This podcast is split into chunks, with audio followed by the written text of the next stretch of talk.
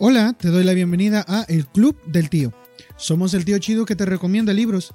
Si te gustan los libros y la literatura, estás en el lugar correcto. Si no te gustan, déjanos convencerte con reseñas, opiniones y recomendaciones. Después de cientos de libros de hombres exaltando los conflictos bélicos, hablando de valentía y heroísmo, que prácticamente son propaganda, Svetlana Alexievich recupera los relatos que describen su verdadero rostro y como no podía ser de otra manera, son las mujeres que participaron en la Segunda Guerra Mundial quienes dicen la verdad. Esta es una conversación que tuvimos alrededor del libro La guerra no tiene rostro de mujer, en vivo por YouTube el pasado mes de abril del 2021. Mm, nuestra compañera Brin nos preparó algo especial eh, para, para ese tema. E-, ella es muy, pero muy fan de este libro.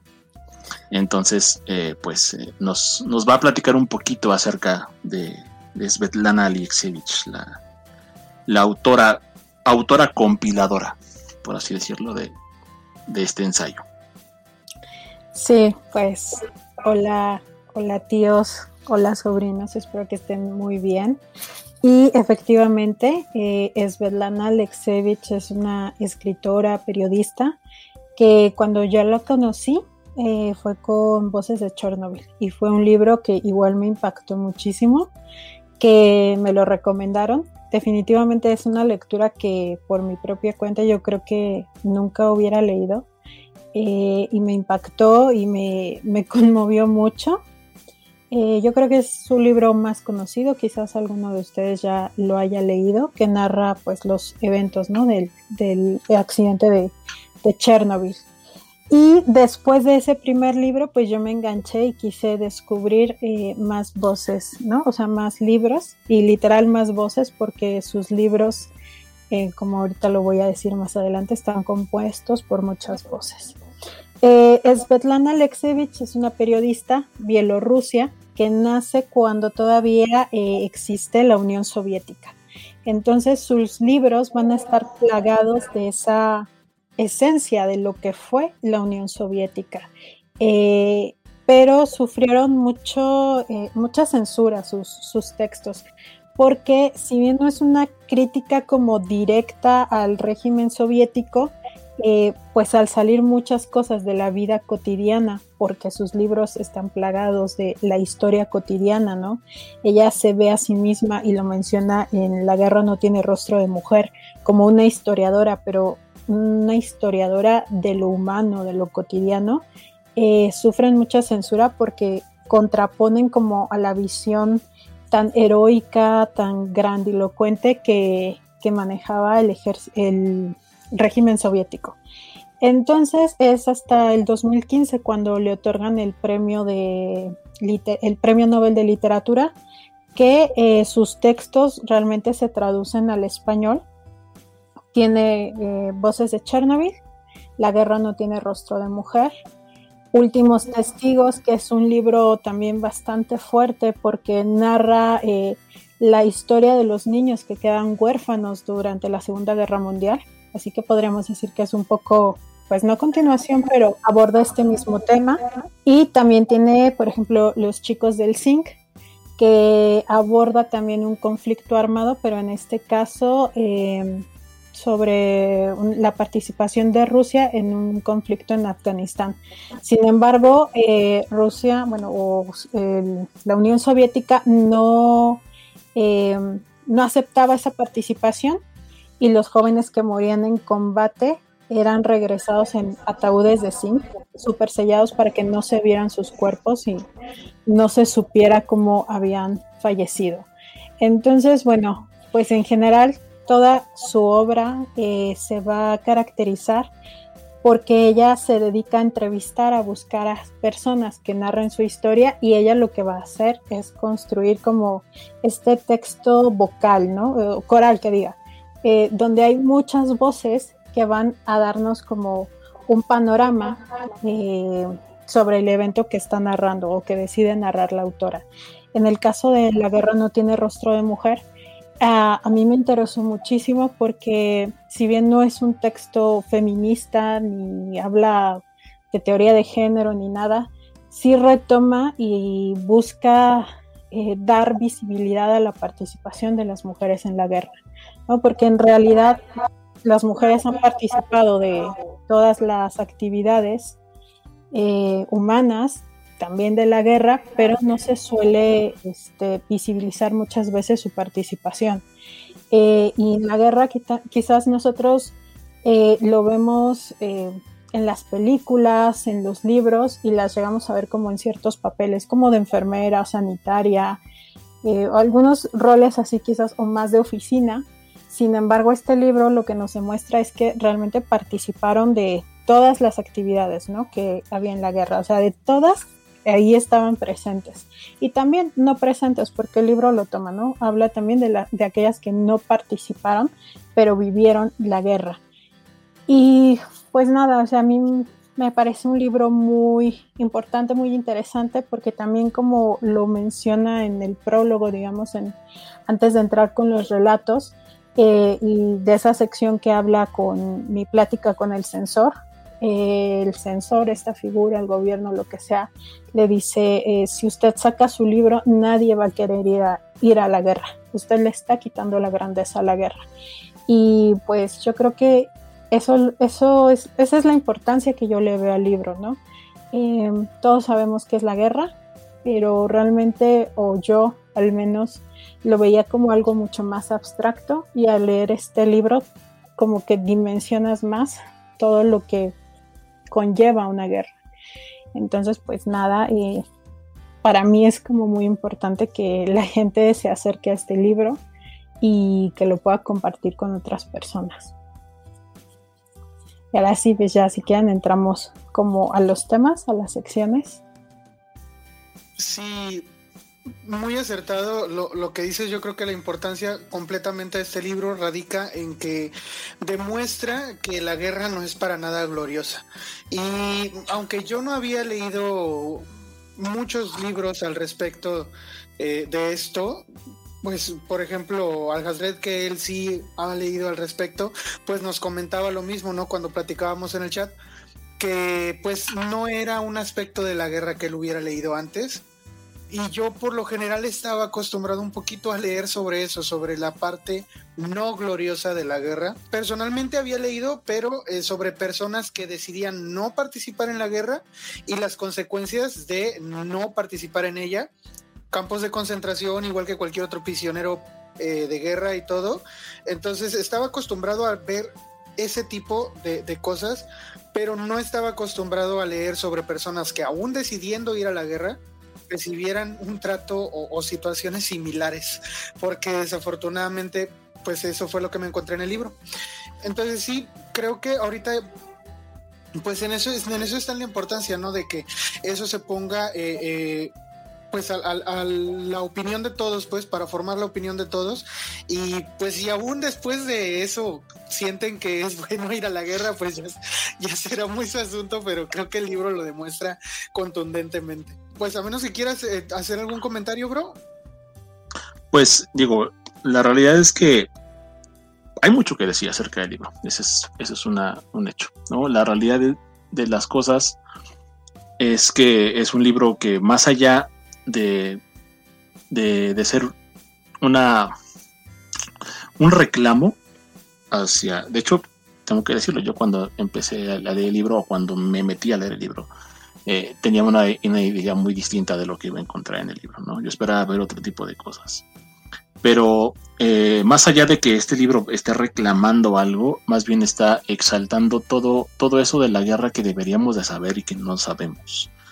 Eh, todas esas, esas, cosas de... Hay, hay, una, hay un, un, conjunto de relatos, o, sí, un conjunto de voces englobadas en, un, en una, eh, pues, no sé cómo decirlo, pues, un adjetivo, quizás, que, que dice eh, cuando ya daba asco matar, ¿no? A, a, ese grado llega, y a ese grado llegas tú en el libro, justo con, con, esta, con esta parte del sensor.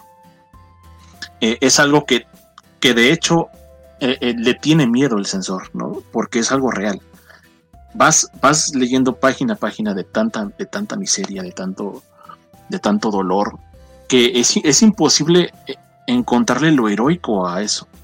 Fuera de que realmente hay muchos mensajes y la verdad es que alrededor de la guerra se ha construido todo, todo una, una mitología acerca de lo que significa ir a la guerra, ¿no? Las propias películas de Hollywood se han encargado de eso, ¿no? De, poner al sufrimiento humano como, como un sacrificio heroico ante una, una situación adversa, de pelear de el, bien contra el mal. Y algo que este libro enseña, o que al menos me enseñó a mí, es que el, bien y el mal realmente es algo total y completamente subjetivo y que es algo específicamente humano porque no hay nada bueno en, esto. La gloria y el, sacrificio heroico que quiere manejar esta mitificación de la guerra no existe. Es algo que está totalmente fuera de lugar. Y yo creo que es algo que nos deberían de enseñar a todos.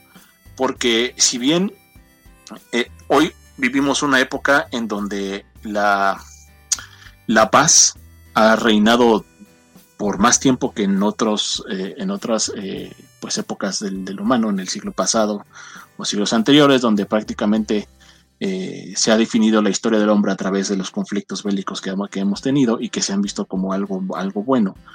La realidad es que aún, aún así estamos viviendo un estado de guerra constante, de, de microguerras por todos lados. Y en ese, en ese mismo sentido, yo creo que este libro es, es una joya al, al poder hacer eh, un, un, reclamo, ahí sí lo puedo decir, a, a, todas estas ideas que hay acerca de, por ejemplo, el narcotráfico, de cómo, de, de cómo mitificamos a gente como el Chapo Guzmán, porque a final de cuentas no es no es un, es un, es un conflicto mundial, pero es un, es un conflicto que sí crea muertes, que crea todo esto que estamos viendo aquí en el libro, lo podemos traspolar sin ningún, sin ningún problema al problema del narcotráfico en México y en Latinoamérica en general. De, las, de todas las diferentes eh, guerras que subsidió tanto la URSS como el bloque eh, capitalista con Estados Unidos, con Cuba, con Vietnam, con Corea, todo eso eh, debería, debería de, no haber sucedido después de un conflicto como la Segunda Guerra Mundial. Eh, ya más adelante hablaremos acerca de un tema en particular que incluso yo entré por ahí con un poquito de, controversia con mis compañeros, pero bueno, en general esas son como mis primeras impresiones del libro. La realidad es que es un libro que me gusta mucho, es un libro que, que, releería muchas veces, porque de seguro voy a encontrar cosas que yo no vi antes. Y de ahora que he visto esto, puedo, puedo ver con ojos distintos otro tipo de textos que yo había leído antes acerca de la guerra. Y incluso poder conjugar esas otras lecturas y decir, bueno, es que esto realmente es, es propaganda. Que a final de cuentas eso es lo que son muchos libros allá afuera. ¿no? Y esto, yo tengo que decirlo, no creo que sea propaganda, creo que es lo opuesto a la propaganda. Total, totalmente contrario a una idea de, exaltar una forma de entender la guerra cuando lo que hacen es decirte es que no existe ningún tipo de beneficio en hacer la guerra. No pasa absolutamente nada, el mundo sigue siendo el mismo. Las líneas fronterizas que están ahí se mueven y se van, pero a final de cuentas eso es exclusivamente de nosotros. Estamos peleando por una idea que ni siquiera es palpable. Sea, es, hasta cierto punto risible, con todo el respeto que me merecen las víctimas de la guerra. Pero bueno, hasta que yo no leí este libro, no me di cuenta de eso. ¿eh? Eso sería como en particular mi introducción, por así decirlo. Sí, y, bueno, yo creo que es, es momento adecuado para darles a conocer bien la dinámica que vamos a llevar a cabo. Eh, dividimos, como les comentaba hace rato, el libro como en cuatro grandes secciones. Las, las nombramos pues de, de, manera más burda. Este es primero lo peor que pudimos haber leído en el libro. ¿Qué fue lo peor que pudiéramos haber leído en el libro? Es de lo que vamos a hablar al principio para después pasar eh, a un aspecto pues quizá esperanzador, que es como decidimos llamarlo, como momentos de esperanza dentro del libro, que es algo extraño que hablemos de esto porque el libro definitivamente no fomenta un, un punto de vista positivo sobre, sobre esta situación de la guerra, pero sí encontramos por lo menos, y ahí fue la... la eh, qué palabra utilizaste ahorita? sí, la, diferencia que tuvimos. ¿Polémica? Ah, la polémica. Se surgió una polémica entre nosotros porque dijimos, este, es que, o sea, sí hay ciertos momentos que nos permiten eh, decir, bueno, esto lo puedo ver con, cierto, con cierta eh, positividad o esperanza. Pasamos esas dos secciones y luego hay dos grandes más que es, en el libro, pues definitivamente hay, hay dos grandes ramas que es las mujeres eh, en la guerra no son mujeres o las mujeres en la guerra siguen siendo mujeres. Entonces, eh, vamos a hablar, y quizá en estos últimos dos eh, espacios sea en donde hablemos un poquito más o donde un poco más nuestras participaciones, pero para que ustedes, por si quieren, dejar ahí en los comentarios alguna, alguna observación o comentario sobre lo que leyeron, vamos a ir sobre esos cuatro ejes el primero, pues como les decía, es pues qué fue lo peor que pudimos haber leído en el libro. Y pues no sé quién les, eh, quiera comenzar, o ustedes dos, quién quiera comenzar. Pues, mira, la realidad es que desde mi punto de vista, y como ya lo saben ustedes, para mí el libro no tiene una parte eh, que podría ser la peor. Hay cosas que son mucho más macabras, mucho más crueles que otras, pero en general yo creo que lo peor, lo peor que, yo vi en el libro no está en el libro, sino está en mí.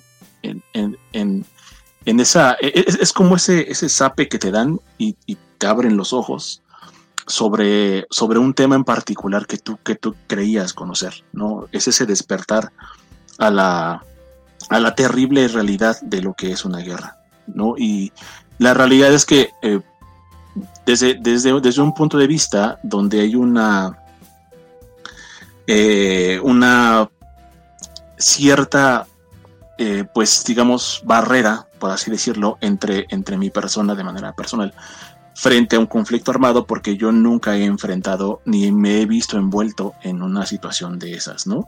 Tú puedes ver en la televisión todos este tipo, todo este tipo de, de noticias al respecto sobre qué tanto, eh, qué tanto se puede, se puede hacer para parar un conflicto, ¿no? Y, a lo mejor lo, ves tan lejano, lo ves tan, tan, eh, pues sí, tan, tan ajeno a tu, a tu persona, que, no, no dimensionas ese tipo de, cosas. Aparte, eh, obviamente, cuando, cuando alguien te da una noticia, esa noticia en, en general ya está manipulada. No me, no no refiero a que sea falsa, sino que cuando alguien te habla y te dice, oye, está pasando este conflicto en, no sé, en Siria, en Afganistán, donde sea, ya viene con un filtro, porque evidentemente ese medio tiene una agenda y tiene que respetar esa agenda. Entonces, este libro en particular es algo interesante de ver porque no tiene filtros. De hecho, ya lo comentábamos al principio, este libro, esta edición en particular que leímos nosotros, viene con material que en su momento cuando el libro salió no estaba, por la situación de la URSS, ¿no? Del, muro de hierro y que evidentemente la URSS no podía permitirse el lujo de que se diera una historia distinta de su gran participación en la Segunda Guerra Mundial. Entonces, obviamente tú ves estas noticias, las ves filtradas, alguien te dice que algo está mal, pero te quedas así con, la idea de, bueno, pues sí, qué malo que estén sufriendo, pero realmente ver y escuchar porque este libro lo puedes escuchar, o sea, tú ves, lees las palabras y las escuchas como como si alguien te estuviera contando y entonces es cuando caes en cuenta que, lo peor de la guerra es la guerra en sí misma. El acto de hacer que alguien pierda la vida por una idea que a lo mejor ni siquiera es tu idea propia o que ni siquiera a veces comulgas con esa idea. Eso se me hace súper cruel, porque tomar a una persona y zambullirla en la violencia, en, la muerte, en, en, prácticamente dejar, de dejarla a, la deriva por una idea que, que, probablemente no sea la correcta, ¿no? Eh, cuando yo leía el libro, eh, tú veías los motivos de las personas, en este caso de las mujeres, de, meterse al conflicto, ¿no? Y lo hacían principalmente por amor. Por, por, el amor a sus familiares, por el amor a la patria, por el amor eh, que, que, tenían en general hacia, hacia, hacia el conflicto, en, términos de salvar su propia tierra. Pero conforme vas avanzando, eh, te das cuenta que este, este conflicto llega a las personas por una idea que no es la, de esas personas. Y es aquí donde entra esta, esta, terrible realidad, donde una idea se puede convertir en algo macabro, en algo totalmente eh, torcido, por decirlo menos, ¿no? Y, peor aún cuando las personas toman esta idea, se la apropian y creen que están haciendo algo bueno. Y al final, cuando llega el, final del conflicto, te das cuenta que, que realmente fuiste solamente un peón del tablero de ajedrez para lograr el objetivo de alguien. Y ese objetivo ni siquiera incluye el propio bienestar de la gente que participó. ¿no? Eso, eso a mí se me hace lo peor de, o lo que yo vi peor, porque en realidad la muerte, eh, el sacrificio, el sufrimiento, el sufrimiento posguerra, no, no le valió de nada a esas personas. Siguen y, toda esa esperanza que ya abordaremos ese tema en un momento, eh, se derrumban de un día a otro cuando incluso personas que estuvieron en la guerra, que dieron sus vidas y que cayeron desafortunadamente eh, cautivos por el enemigo, eh, Stalin dictó esta, esta esta orden de que eh, no había sobrevivientes y te capturaban. O sea, si veías que te iban a capturar, la única salida era el suicidio. Si no lo hacías, eras un traidor. Entonces, esta gente que, fue allá y que tuvo la desgracia de sobrevivir, eh, eso es algo bastante triste de decir, pero es la realidad. Tuvo la desgracia de sobrevivir, aunque estuvieran condecorados, aunque hubieran hecho un, un esfuerzo sobrehumano para poder ganar la guerra, eh, su país, su patria, la que defendieron, se los pagó con la cárcel, ¿no? Se los pagó con el encierro, con el maltrato, incluso hasta con el asesinato. O sea, ya vivieron a la guerra y después de sobrevivir todo ese horror, llegan acá y, los matan. Entonces, para mí lo peor del libro eh, no, es, no es algo en particular, es el conjunto de cosas que vas descubriendo. Cuando al final te das cuenta que no vale la pena estar, eh, tomar un arma y matar a alguien por un mundo mejor porque ese mundo mejor nunca va a llegar. Entonces, bueno, pues eso es lo peor que pude sacar del libro. como un agregado a lo que estás comentando, me gustaría añadir la cita que está en la página 284, que expresa el sentimiento de lo que acabas de decir. Estamos, estamos en un momento en el que ya, eh, bueno, estamos en un momento en el que ya se declaró la victoria y entonces eh, aquí estamos hablando, bueno, estamos escuchando a una mujer hablando de cuando ella regresó a casa y cómo lo recibió la patria que defendieron. Dice ella, no puedo contarlo sin llorar. Han pasado 40 años, pero incluso ahora me arden las mejillas. Los hombres no abrían la boca y las mujeres nos gritaban. Sabemos lo que estuvieron haciendo allí. Se le insinuaron a nuestros hombres. Entonces, eh, al final de cuentas, todas estas mujeres que fueron a dejarlo todo allá a la guerra, lo único que se ganaron fue la antipatía de otras mujeres, porque lo único que pensaban de ellas era que habían ido a acostarse con sus hombres. De eso valió su sacrificio. Entonces, pues creo que es este, creo que concuerda con el, comentario que estabas haciendo. Y bueno, yo en particular me, pareció sumamente difícil leer algunos de estos eh, pasajes en donde se habla de lo que hacían con los prisioneros. Eh, el, el, pasaje que más trabajo me costó y que después de un rato, pues sí me sigue sí me sigue causando estragos porque pues no puedo dejar de pensar en, la imagen y pues mm, si tienen un poquito de si son un poco sensibles, si quieren, pues sí les advierto, este, pues no escuchen los siguientes dos minutos. Pues quiero hacer esa aclaración nada más. Eh, estamos hablando de, eh, de nuevo, les digo, las narradoras siempre son mujeres. Eh, y, la, que está comentando ahorita dice lo siguiente, viajamos un largo rato, no me acuerdo cuánto exactamente, yo iba despidiéndome de la vida. Finalmente el vehículo se paró. Éramos unas 20 personas, no podíamos ni bajar, teníamos los cuerpos machacados. Y dice, nos echaron al, al, suelo como si fuéramos sacos y el alcaide nos ordenó que nos arrastrásemos hacia los barracones. Nos iba arreando con una fusta. Al lado de uno de los barracones vimos a una mujer que le estaba dando pecho a su bebé. Y bueno, los perros, los centinelas, todos se quedaron estupefactos. La miraban y nadie levantaba la mano. El alcaide no lo toleró. De un brinco se puso a su lado, le arrebató al niño de las manos y bueno, allí había una boca de agua, pues él vino y golpeó al bebé contra esa cosa metálica, los sesos salpicaban, la leche. Vi que la madre caía al suelo y comprendí. Soy médico. Comprendí que le había estallado el corazón. Y creo que eso es lo que más me ha costado trabajo asimilar de este tipo de lecturas. La brutalidad y la violencia y, la ultraviolencia, creo es la palabra que utilizan en, a veces en lenguaje cinematográfico para describir este tipo de, de escenas.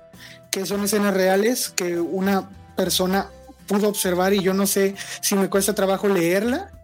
No sé qué me pasaría de ver algo similar. Y creo que es lo peor que pude leer en todo el libro. Y desafortunadamente hay cosas que rivalizan con ello dentro de mi opinión, pero pues es, de lo peor que puedo ver porque son los estragos que deja la guerra. Eh, siempre ha habido, y es bien sabido que en la guerra eh, personas que, están mal de la cabeza, que son psicópatas, que son eh, personas asesinos por, por placer, eh, aprovechan las circunstancias para hacer lo que quieren y creo que no hay escrúpulos y, todo se vale en estos momentos y entonces aprovechan y pues hacen lo que quieren. Y creo que esta escena es, es la muestra de que esos son los resultados solamente pues sí, alimentar los o permitirle a, estos enfermos eh, cumplir con, con sus fantasías retorcidas de provocarle sufrimiento a los demás. Y pues fue lo, lo peor que pude haber leído en el libro. Pues sí, la verdad es que es algo bastante cruel. Y sobre todo por el hecho de que se trataba de un bebé. O sea, alguien totalmente indefenso. ¿no? Probablemente quizás si pudiéramos eh, poner, poner algo pues justo, por así decirlo, es que alguien que tiene las mismas capacidades que tú se enfrente en combate contigo y pues el que gane, ¿no? Pero, pero alguien tan indefenso como un bebé, o sea, eso, eso más bien habla, habla sobre la, la capacidad del ser humano, porque mira, yo estoy seguro que tienes razón en el sentido de que hay mucho psicópata que, que encuentra en la guerra su, lugar y su momento. Pero al mismo tiempo también creo que eh, todos los seres humanos tenemos un monstruo adentro. Y, y a lo mejor, o sea, sucede en muchas diferentes formas. Eh, una de ellas yo creo que es, esa, es ese furor que te llega a entrar por ver al enemigo no como un ser humano, sino como una cosa que debes erradicar. Y eh, eso incluye a los bebés y a las mujeres, por ejemplo, aunque estén indefensos. Es tu enemigo y tienes que erradicarlo. No justifico la acción. Pero creo que desde mi punto de vista eso sería una forma en la que el hombre se... De hecho, por ahí hay un pasaje justo que habla, habla en la... En, en el libro donde dice que, que tendrías que, que no puedes sobrevivir siendo un ser humano, tienes que volverte una bestia para sobrevivir en la guerra. Es una de las frases que compartimos por ahí en la página. Exactamente. Y de hecho, ahorita por aquí me, comentaron algo acerca de lo que platicábamos del tema de, del heroísmo. Eh, una persona que yo quiero mucho y que de hecho he discutido mucho con, ella el, el tema de, de, este libro, hemos platicado mucho al respecto y, me dice que eh, eh, ella cree que en la, en la guerra hay actos heroicos, ¿no? Que en sí la guerra no es heroica, pero el hecho de que alguien sacrifique su vida para entregarla a una idea, eso, eso es heroísmo, ¿no? A lo mejor, sí, en ese sentido hay razón en eso, de decir que, que justo el, el, hecho de decir mi vida la entrego por un ideal, aunque no sea un ideal mío, aunque no, eso es heroísmo al final de cuentas, porque estás dando lo, lo, único que puedes tener. Es en realidad nada de lo que existe es tuyo, a excepción de tu vida. Y si eso lo entregas, pues yo creo que al final de cuentas eso eso sí puede catalogarse como algo heroico en ese sentido. Sí. Ahora, continuando con las, las cosas difíciles que nos, que nos encontramos en el libro, Bri, ¿qué te parece si mencionas el pasaje que tú, que tú este, nos dijiste? Sí, igual eh, tiene que ver con, con, un bebé pequeño, un niño que, que muere. Y bueno, voy, voy a leerles el, el fragmento. Dice, alguien nos había delatado. Alguien les había dicho a los alemanes dónde estaba el campamento de los combatientes. Rodearon el bosque y cerraron todos los accesos. Nosotros estábamos escondidos en lo más profundo del bosque. Nos salvaban los pantanos. Los, del destacamento punitivo no se metían allí. El Senegal se tragaba la técnica y a los hombres. Durante días, durante semanas, estuvimos de pie con el agua llegándonos hasta el cuello. Con nosotros había una operadora de radio que había dado a luz hacía poco.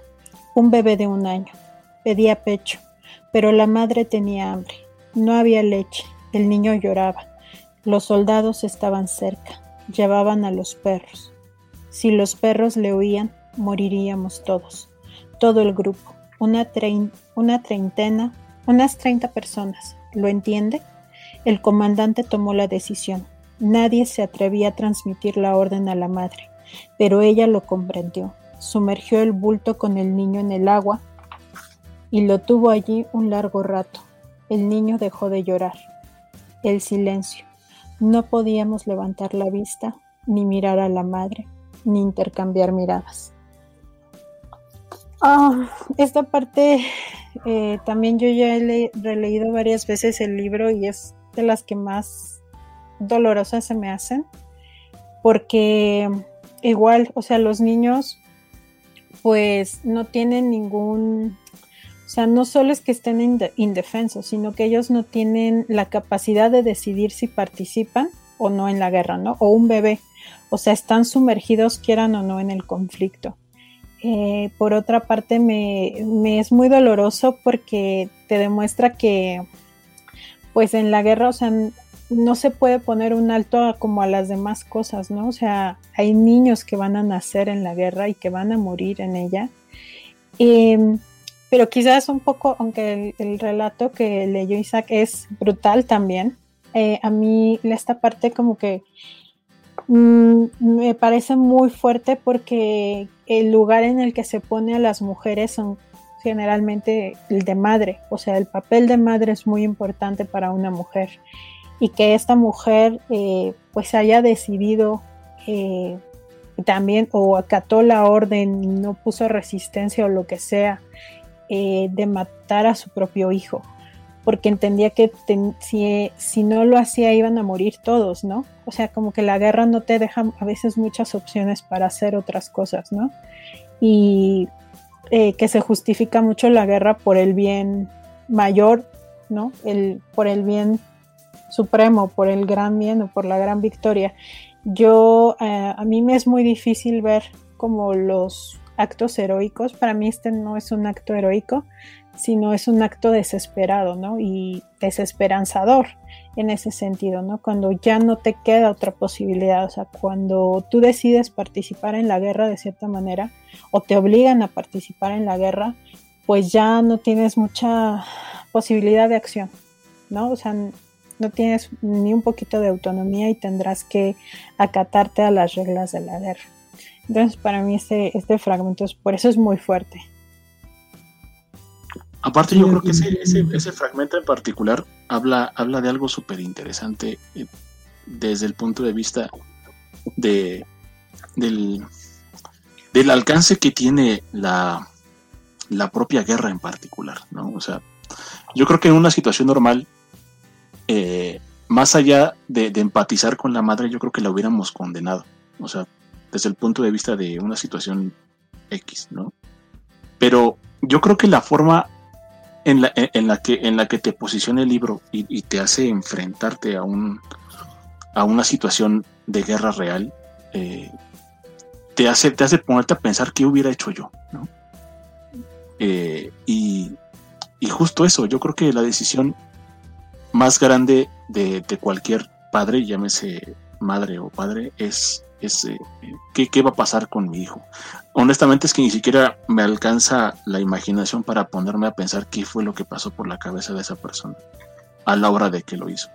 Esta, esta, esta parte, como dices, de, bueno, pues eh, lo haré, lo haré por el bien mayor, ¿no? Pero desde mi punto de vista, a lo mejor yo no hubiera hecho algo así. Probablemente lo que hubiera hecho es buscar o sobrevivir los dos o morirnos los dos. ¿no? Eso es lo que yo hubiera hecho. Sin embargo, tampoco puedo juzgar, y no intento hacerlo, eh, a la decisión que tomó esta persona, que de verdad debe, de ser durísimo, o sea, durísimo. Imagínate cargar toda tu vida no solamente con el recuerdo horrible de la guerra, sino que gracias a esa guerra perdiste a la cosa que yo consideraría es la más preciada que tienes, más allá de tu propia vida, ¿no? Todo, todo mundo que es padre siempre dice que, que estaría dispuesto a dar la vida por, por su hijo. Y quizás esto fue lo que hizo esta persona, a lo mejor vio, vio tanta maldad, vio, vio tanto que dijo, bueno, pues de que nos maten y se lo lleven y le hagan algo peor estos, pues prefiero mejor que se vaya a un lugar mejor, no sé, no lo sé, es algo... Sí, es, complicado. Y eh, lo, lo, curioso aquí es que, eh, pues, por, por ejemplo, viendo los comentarios de los, de los sobrinos, pues sí, nos cuesta más trabajo asimilar las cosas que le pasan a los niños. Porque como bien comentabas, Bri, la verdad es que ellos son eh, quienes menos oportunidad tienen de decidir si participan o no en este tipo de acontecimientos. Y por eso es muchísimo más difícil para nosotros eh, sobreponernos a, eh, a que se enfrenten ese tipo de decisiones. Micaela, por ejemplo, nos comenta que para ella el pasaje que más le costó leer fue el de la madre que se ahorcó y que sus niños alrededor le estaban pidiendo comida mientras ella colgaba en el árbol. Muy complicado estuvo eso, yo no puedo imaginar la escena y, o sea, muy lastimoso, la verdad. Y pues sí, Jenny, con, eh, estamos de acuerdo contigo en el que pues todos los niños la pasaron muy mal en este libro y desafortunadamente esos niños crecieron y, pues también, bueno, algunos de ellos, porque también hay relatos de niños que se criaron en la guerra y, algunos de ellos lograron de alguna manera sobrellevar ¿no? lo que les pasó. Eh, pero también no quedó sin consecuencias el que hayan pasado por todo esto. Y bueno, pasando quizá para, darnos un alivio, eh, quizá eh, tuvimos por ahí un debate de si había o no había razones para creer eh, que había cosas que nos pudieran dar cierto atisbo de esperanza en este libro. Eh, Al nos dice que no, en realidad no, el libro no fomenta esa idea. Y estoy de acuerdo, no fomenta esa idea para nada. El libro jamás intenta decirte que hay una luz al final del camino, que es esta guerra, y, no intenta decirte eh, todo va a salir bien. Es todo lo contrario, el libro nos demuestra que en la guerra todo va a salir mal.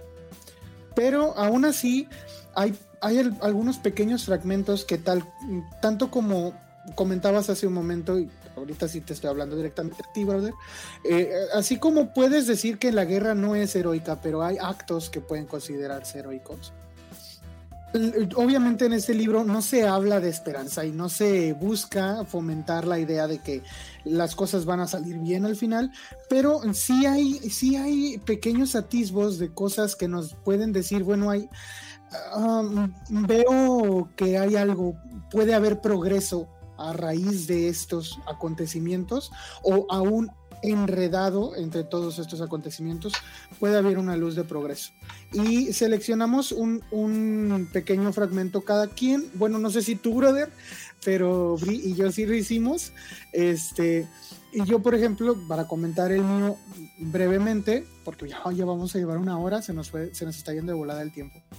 Pero yo nada más quería comentar, cuando ganan, cuando se declara la victoria y, empiezan a ocupar partes de Alemania, hay, muchos, hay muchos comentarios de, varias este, mujeres que dicen, bueno, es que teníamos que lidiar con los, los, alemanes que estaban allí, o sea, y, y, tenían que, pues tenían que curar a los, a los soldados que estaban heridos, tenían que alimentarlos, tenían que alimentar no solo a los soldados, a los, a los niños de los alemanes, que ellas incluso veían a los niños como, como enemigos, como bien lo comentábamos hace rato. Eh, no es ver a una persona únicamente como el enemigo, sino a ver a todos los que tienen relación con esa persona, incluyendo sus conacionales. Entonces, el ver a estos niños como enemigos y verlos como pequeños futuros monstruos, eh, también causaba conflicto entre las mujeres que se dedicaban a labores de, cuidado, por ejemplo, de los enfermos o de la alimentación de, todos los soldados y, los, prisioneros. Y comenta una, una mujer que ella se vio, se sintió extraña al apartar terrones de azúcar para dárselo a los niños alemanes. Pero no podía evitar hacerlo y sabía que ella, no se sentía bien haciéndolo, pero sabía que era lo que tenía que hacer y lo hacía y les daba de comer y decía que los niños alemanes se formaban dos hasta dos veces para pedir comida y les daban de comer y ni siquiera los soldados se atrevían a decirle a los niños que no se formaran aunque fueran alemanes. Entonces yo veo en esta circunstancia de, pues ellos por lo menos supieron distinguir que la guerra ya se había acabado y que la guerra no incluía a esos niños que no tenían nada que ver con ella. Con los adultos es otra cosa muy distinta y con, con los políticos es una cosa muy distinta porque conscientemente pueden tomar la decisión de participar. Pero los niños solamente están siendo afectados sin haber decidido o, poder eh, tomar parte de uno u otro bando. Y el hecho de que hayan decidido dejar a un lado su, sus pensamientos, el sentir, es que, lo, es que lo que estoy haciendo no está bien, porque lo sentía en su interior que no estaba bien lo que estaba haciendo. Aún así prevaleció eh, el sentido común y el decir son niños, no están haciendo, no son tus enemigos, son niños.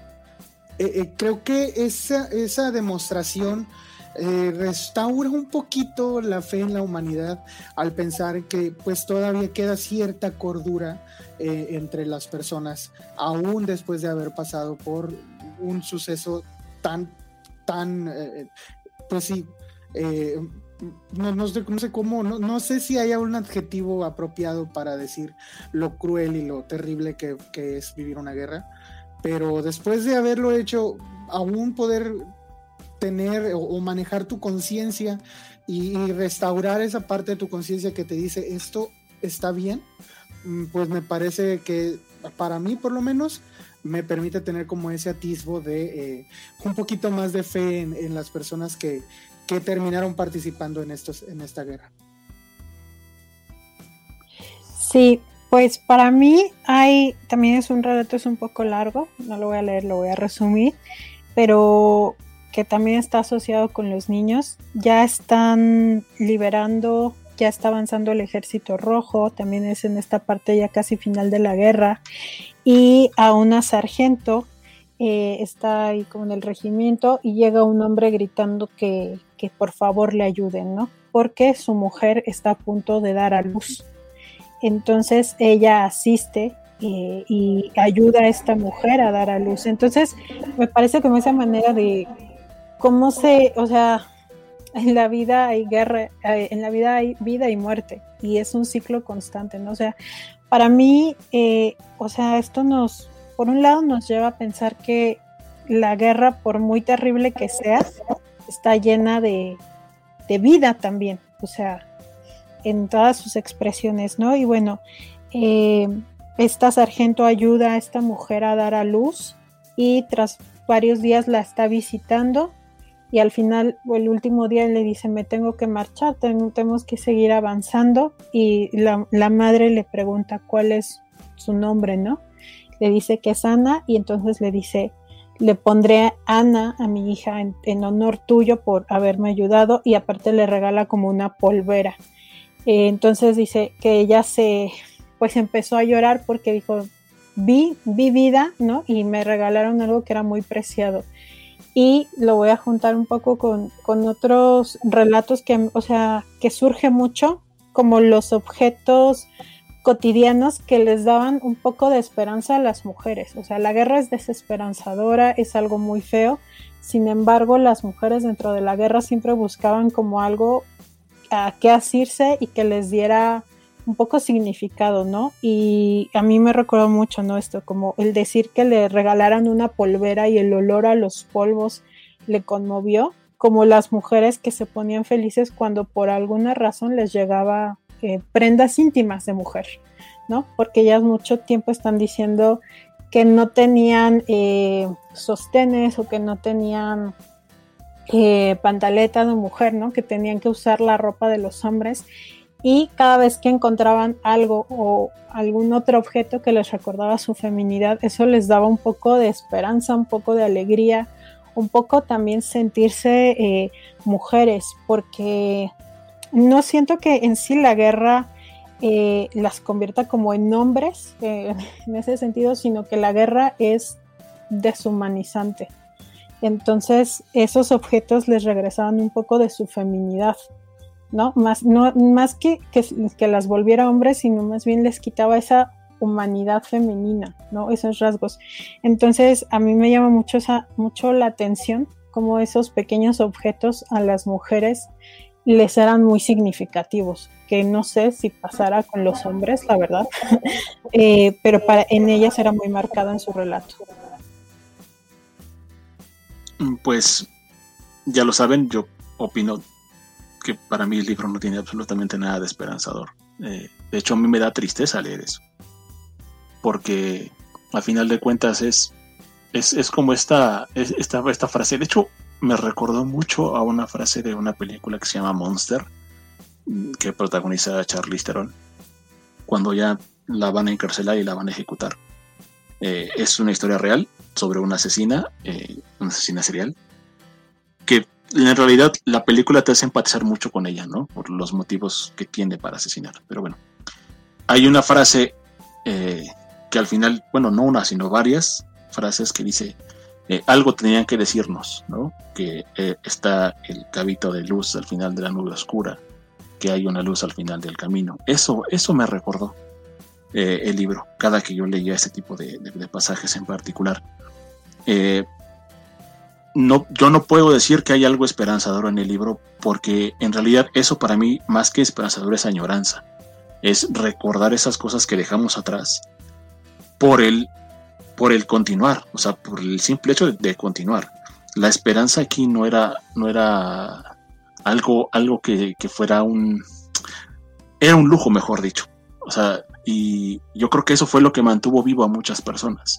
Pero a mí desde mi punto de vista y desde mi situación histórica actual, a mí me da tristeza leer eso, porque toda esa esperanza yo ya sé, es como si, como si leyeras algo y el spoiler ya lo tuvieras eh, eh, antes de leerlo y te encuentras con ese tipo de relatos y te das cuenta de que todas esas personas estaban equivocadas, que esas esperanzas que tenían de una vida mejor, de hecho mucho, muchas, muchas mujeres dicen eso al final, o en, dentro de su relato de todos esperábamos que la gente cambiara, que después de ver tantos horrores en la guerra, el mundo iba a ser maravilloso, que se iban a abrazar toda la humanidad como hermanos después de algo tan catastrófico. Y de repente termina la guerra y lo que decía al principio, ¿no? O sea, encarcelan a la gente, matan a la gente, Stalin sigue matando muchísimas personas. De hecho, la realidad es que Stalin tiene más muertos que Hitler. Casi acaba con Ucrania ese hombre, Y los mató de hambre. O sea, no es algo, no es algo que, que la guerra no cambió nada. Y por eso es que para mí el libro no tiene absolutamente nada de esperanzador. Es triste leer a la gente creyendo en la esperanza, creyendo que algo bueno va a salir de todo esto. Y al final de cuentas es, una burla en sus caras, una bofetada y decirles la verdad es que no. Viviste, te mutilaste, moriste, creíste, te sacrificaste. ¿Por qué? Por nada. Por absolutamente lo mismo por vivir en un mundo donde la gente se sigue matando, donde los niños siguen muriendo, donde, donde los gobiernos siguen haciendo de su gente lo que quieren. Eh, ahí está el caso de Venezuela, por ejemplo, México con la guerra contra el narcotráfico, la guerra en Medio Oriente, la guerra entre, entre los judíos y los palestinos. Nada de eso ha cambiado. No hay nada de esperanzador en, en leer un libro así, más bien desde mi punto de vista me da tristeza, me da una profunda tristeza escuchar a estas personas hablar de lo que el futuro brillante podría prometer si sobrevivías a la guerra. Si después eh, eh, de esto, obviamente, el trauma que, tú personalmente sentiste en la guerra se pudiera traspolar a las demás personas, dirías, bueno, si vamos a abrazarnos y olvidarnos de este capítulo negro en la historia. Y la verdad es que continúa. Continúa y continuará. O sea, yo estoy seguro que el humano, por naturaleza, siempre va a estar peleándose. Y es que la realidad es que la historia de la humanidad, la historia de la civilización humana, se ha construido siempre en el conflicto. Y siempre está la esperanza, pero al final de cuentas, cada vez que ese conflicto termina nos enseña lo mismo. No avanzamos absolutamente nada. Entonces, para mí, el libro es, es desesperanzador en todo sentido, incluso en los relatos de esperanza, porque me recuerda lo triste que es tener una ilusión y saber ya de antemano leyéndolo que esa ilusión es, es, una, es una mentira, porque no va a pasar, porque los seres humanos no vamos a cambiar porque seguimos acabándonos lo que se nos ponga enfrente, ¿no? Entonces, eh, yo difiero totalmente de eso. Acepto que hay momentos en donde dices, bueno, eh, e-, esta persona está viendo lo mejor, ¿no? de, la, de la situación para salir adelante. Eso para mí es muy valiente, porque es, es aferrarse a esta idea de decir, bueno, eh, después de todo esto tiene que haber algo bueno, o sea, no todo puede ser sufrimiento. Y yo lo leo y digo, perdóname, pues que sí, es todo sufrimiento. Y lo que sigue va a ser sufrimiento, incluso más. O sea, después de la Segunda Guerra Mundial, la Unión Soviética continúa haciendo barbaries. Eh, el tema de Chernobyl, por ejemplo, ¿no? que también es eh, de, de, ella, Voces de Chernobyl, nos recuerda qué, tan, tan mal puede ser el ser humano. ¿no? Por ocultar un hecho, fueron capaces de sacrificar a miles de personas y a hoy la cifra de personas que supuestamente pereció o se vieron afectadas por este eh, terrible accidente nuclear es de 36. O sea, una mentira contada tras mentira, tras mentira, tras mentira. Y eso es para mí lo que ellos se contaban, se contaban mentiras para poder salir adelante. Está bien, no lo estoy juzgando, pero para mí el libro no tiene absolutamente nada de esperanzador. Sí, digo, completa, completamente concuerdo con que no busca hacerlo pero no o sea no es no es un libro que, fomente la esperanza. Tampoco es un tampoco narra sucesos que te digan todo va a estar bien y que te demuestre que todo va a estar bien aunque sí que había personas y lo dicen yo pensé que todo iba a estar bien después y no lo estuvo y no lo está pero pero estos pequeños estos, estos eh, fragmentos que compartimos, mm, lo que pretendemos hacer con esto y, es lo que queremos dejar un poco claro es, como, como colectividad estamos mal, es cierto. Como colectividad los humanos eh, somos autodestructivos. Pero hay dentro de ese colectivo aún semillas que pudieran, que pudieran crecer. Y es lo que es lo que me agrada de poder encontrar incluso dentro de estos actos colectivos que involucran mucho sufrimiento, eh, el atisbos de que eh, hay todavía, malo fuera de que incluso este, este tipo de cosas fueran olvidadas incluso también allí, porque entonces significaría que como, como humanos completamente eh, hemos perdido la, esencia ¿no? de eso, de ser un humano. Pero también eso implicaría eh, envolvernos en un debate filosófico muy complicado. Porque pues hay quien puede decir que no hay tal cosa como, como una esencia ¿no? del, ser humano. Pero bueno, eh, eh, eso era lo que buscábamos, ¿no? Más o menos. También, por ejemplo, y ahorita me acordé bien rápido, lo mencionó, me gustó mucho un relato de un... que era, era un mutilado, creo que le faltaba un brazo o una pierna, que iba todos los años al mismo sitio a ver si encontraba a la enfermera que lo había curado. Y esa gratitud me sorprendió y esa gratitud me parece una cualidad eh, sorprendente en alguien que perdió un brazo, que perdió un miembro de su cuerpo en la guerra y que bien tendría eh, razones suficientes para ser ingrato con todo mundo. Eh, y el mundo no lo podría juzgar porque diría, pues es que perdió un brazo. Pero aún así él conservó esa gratitud y bueno, es un, es un eh, pasaje que me, que me ahorita me acordé. Digo, es otra cosa que como colectividad no lo no cambia nada, pero al individuo lo muestra todavía como alguien que puede este, cambiar su manera de ser, pues, sin importar lo que haya tenido detrás. Y bueno, ahorita qué les parece que hay muchos eh, aspectos en los que a las mujeres se les dice, y ella comentaba parte de eso, eh, se les dice es que cuando una vez que estás en la guerra, ya dejan de ser mujeres. Y ya no son mujeres, ya son... Y hay muchos adjetivos que darle o, muchos adjetivos que repiten eh, quienes ven a la mujer en la guerra. Y es momento de, hablar un poquito sobre esto, ¿no? Sí, igual te nada más eh, agradecerle a Jenit. Gracias, Jenit. Dice que está muy de acuerdo conmigo. Muchas gracias. sí, yo creo que eso es lo que, que nos, nos, muestra este libro. Y sí, yo creo que sería bueno pasar a este punto. Eh, sí, a lo largo, a lo largo del libro nos damos cuenta que incluso las mujeres eh, siempre, siempre hay esta, esta, este, este pequeño disclaimer de todas ellas, de decir, eh, es que yo dejé de ser mujer. Incluso muchas dicen que dejaron de menstruar durante la guerra. Este, este, este acto icónico de ser mujer, que es específicamente de, ser de la, de la biología femenina, se dejaba, o sea, dejaba de, plano de ser. ¿Por qué? Porque eh, no sé, no sé exactamente cómo calificarlo, porque eh, es algo que eh, en realidad lo lees y lo entiendes, pero no, yo, bueno, yo al menos no alcanzo a comprenderlo. Puedo, puedo darme una idea al respecto de, obviamente, la guerra está construida como un conflicto que eh, esencialmente el objetivo es, es quitar vidas, ¿no? Y las mujeres por biología están ahí para dar vida. Y desde ese punto de vista, yo creo que, aparte de, la deshumanización que, implica un conflicto armado, el hecho, el hecho de que, de que todo esté enfocado a la violencia, enfocado al, al arrebatarle a otra persona su, vida, su existencia, eso yo creo que también transforma eh, incluso el momento histórico en el que vivían las mujeres, porque eh, estamos hablando que esto ocurrió en los años 40. El rol de la mujer tenía una muy marcada forma de ser en la sociedad.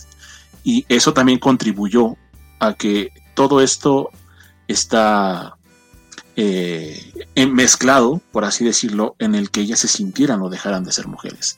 Porque la guerra eh, insisto, está hecha para, para acabar con la vida de otras personas. Y el rol de las mujeres en ese momento era el total opuesto. Eh, sí, sí, es que de hecho eh, hay un fragmento en el libro en el que dice cómo si se supone que, que, una mujer es la que da la vida, cómo voy a ir a la guerra a quitarla. Era el comentario de una de ellas. Entonces sí, la verdad es que sus roles se vieron completamente, si no eliminados, eh, sí muy alterados. No, no, había una en la industria este, armamentista, digámoslo, ¿cómo, ¿cómo se puede decir? Bélica. Eh, en la industria bélica no había espacio ni, lugar para las mujeres. Eh, en parte tú lo comentabas, o sea, no había ropa interior ni siquiera para mujeres. Entonces, desde ese punto de vista, pues le estaban quitando, ¿no? Su identidad o parte de ella eh, se, estaba esfumando poco a poco y ellas como quiera buscaban, hay, infinidad de relatos en donde las mujeres buscan conservar parte de su feminidad, pero esto les cuesta muy caro. Por ejemplo, yo recuerdo mucho el de esta, bueno, a menos que tú lo quieras comentar, lo de la bufanda, brother, que creo que ese es un relato que a ti te gustó. Bueno, sí. Sí, digo, digo, para antes quisiera ah, el, aporte de Yesenia, dice, eh, respecto al aporte de Brianda, creo que más que deshumanizar a la mujer, la hizo perder su identidad. Por ello es conmovedor para ellas encontrar objetos que reivindican su feminidad. Yo estoy completamente de acuerdo con eso. Eh, justamente esta, pérdida de la identidad hace que, que, este tipo de detalles pequeñitos las, las vuelvan a posicionar en esta en esta situación de añoranza de lo que alguna vez fue para ella su, su, cotidianidad, ¿no? O sea, su, identificarse dentro de un conflicto hecho por hombres y para hombres y, y eso obviamente es, es, como recordarte un poquito de que, o sea, si estás ahí, si estás peleando, si estás... Eh, el tema de que la raparan, por ejemplo, que les cortaran sus, sus, trenzas, que significó mucho para muchas. Eh, estos detalles son como de, mira, aquí está algo de lo que yo soy en mi, en mi normalidad. Entonces sí, totalmente de acuerdo con eso. Sí, y es que yo creo que la guerra eh, con el fin de ser práctica, pero yo sí tengo esta idea de que no es que ella se deshumanizara, pero la guerra es deshumanizante en el sentido de que eh, literalmente es una industria que busca máquinas de matar, ¿no? Y para llegar a eso, se les debe de hacer a las personas que olviden cosas que les recuerde su identidad, sus valores.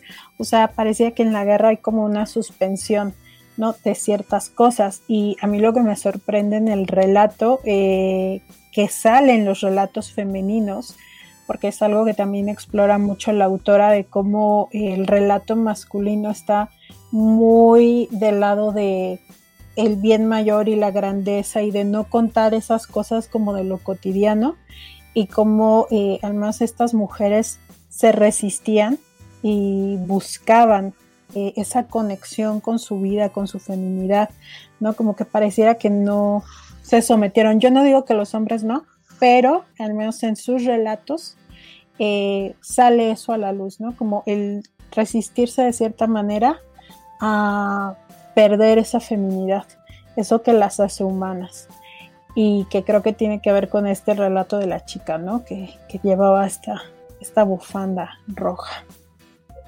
Sí, que de hecho es algo bastante triste desde el punto de vista de, que gracias a eso, a, esa necesidad de seguir siendo mujer, la mataron, ¿no? O sea, un francotirador. no de seguir siendo porque de serlo, no, de seguir siendo porque de lo era, sino de sentirse ella y, poder expresarlo y externarlo libremente como cualquier persona quiere expresar su identidad sexual. Entonces, eh, este aspecto pues sí se los, se los quitaban y le, le costó la vida, porque se puso una bufanda roja y pues fue un blanco muy fácil. Y, no, y, no, solamente ese, ese relato, hay otros relatos en donde, por ejemplo, hay, una chica que dice que por el frío las mejillas se le empezaron a poner rojitas y ella dijo, ah, qué bien, me veo chapeadita.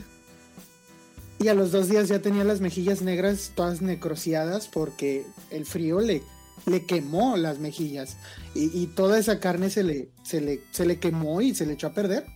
Entonces, e, ella quería, como no, no tenía maquillaje, ella quería conservar esa parte de, su feminidad y de verse bonita, pero porque en ese momento era lo que, lo que ella buscaba, pero no supo cuánto le iba a costar.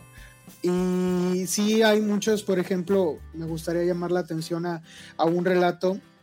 Ahorita ya no voy a buscar las páginas porque estamos con el tiempo, pero hay un relato en donde las pasaban a las mujeres que agarraban ya fueran enfermeras o soldados o porque estaban en todos los ámbitos. No, no sé, como decíamos al principio, no se limitaban solamente a ser enfermeras, a ser cocineras, a ser eh, telegrafistas.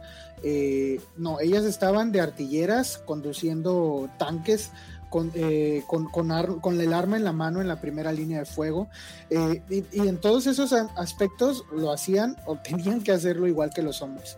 Eh, entonces no había, no había ninguna eh, concesión por ser mujer para que dijeran, bueno, ella no va a cargar tanto peso, ella no va, no, al contrario, había veces en que no había ningún hombre y ellas tenían que cargar con un sobrepeso que, pues no podían, siendo no solamente mujeres, porque pues una mujer bien entrenada eh, puede ponerme a mí un, par de trancazos muy fácil porque yo no estoy entrenado, pero eh, siendo una persona malnutrida y aparte de, una edad muy corta, cargando un, peso del doble o triple del propio, pues la verdad es que sí eran condiciones sumamente, eh, pues, pues sí, extremas. El asunto es que vienen y, las, las, ponen a ellas y, un alemán le dice a los que las están viendo, ellas no son mujeres, ellas son monstruos, porque ellas vienen a matarlos. Y entonces, eh, no solamente le quita su identidad femenina o su, identidad como mujer, también le quita su identidad como humano, como persona, que es lo, a lo que regresamos. Dejan de ser una persona para hacer eso, para ser un monstruo. Para ellos, para sus enemigos lo eran. Entonces, eh, yo sí estoy de acuerdo contigo en el aspecto de que pues deshumaniza la guerra y deshumanizamos, deshumaniza al que está de, cualquiera de los dos lados. Sí, por ejemplo, los regimientos que eran solo de mujeres, porque los hubo, ¿no? Eh, y, o sea, el darte cuenta que participaron absolutamente de todo y que, eh, bueno, o sea, yo lo digo, lo vuelvo a decir, no es un libro feminista, yo lo leo desde, quizás desde una perspectiva feminista, pero eh, cuánto esos hombres también le, le, debieron a las mujeres, o sea, su supervivencia también, ¿no? Eh, no sé, igual ya lo comentaron respecto a las cosas del amor, pero ellas también se dedicaron a dar amor a los hombres dentro de la guerra y luego fueron despreciadas por otras mujeres, por la sociedad e incluso por esos hombres, ¿no? Algunos que eran casados eh, y que estando en la guerra se aparejaron con alguna mujer y después las dejaron, ¿no? Las dejaron olvidadas, se fueron, les dejaron hijos. Eh, y que en muchos actos ellas demostraban también su amor, el amor a, la guerra, el amor a la patria. Eh, a mí me conmovió mucho esto de que creo que era una sanitaria médica, ¿no? Que se quedaba con los hombres que estaban mutilados hasta que murieran para que vieran su rostro, ¿no? Y como que eso fuera algo que les diera paz, ¿no? A ellos, para que murieran de la mejor manera, ¿no? Entonces, sí tiene, pues, este libro un, relato muy, muy particular de todo lo que las mujeres hicieron. Yo creo, yo creo que también eso, de alguna manera, eh, digo, estoy de acuerdo en que, en que deshumaniza en general a todas las personas la guerra, pero creo que eso también apoya el hecho de, justo lo que, lo, que nos comentaba eh, Yesenia, que a final de cuentas es, eh, es, es, una pérdida de la identidad y buscan dentro de la guerra recuperar esa identidad. Por eso hacían ese tipo de cosas. Porque a final de cuentas, independientemente de que, de que el objetivo general de la guerra es quitarte toda la eh, el rastro humano que tengas para efectivamente nada más ir matar y matar y matar y matar y matar. Aún así, dentro de cada persona está la búsqueda de la identidad, la pertenencia, que es algo totalmente, eh, eh, pues sí, netamente el humano, por así decirlo.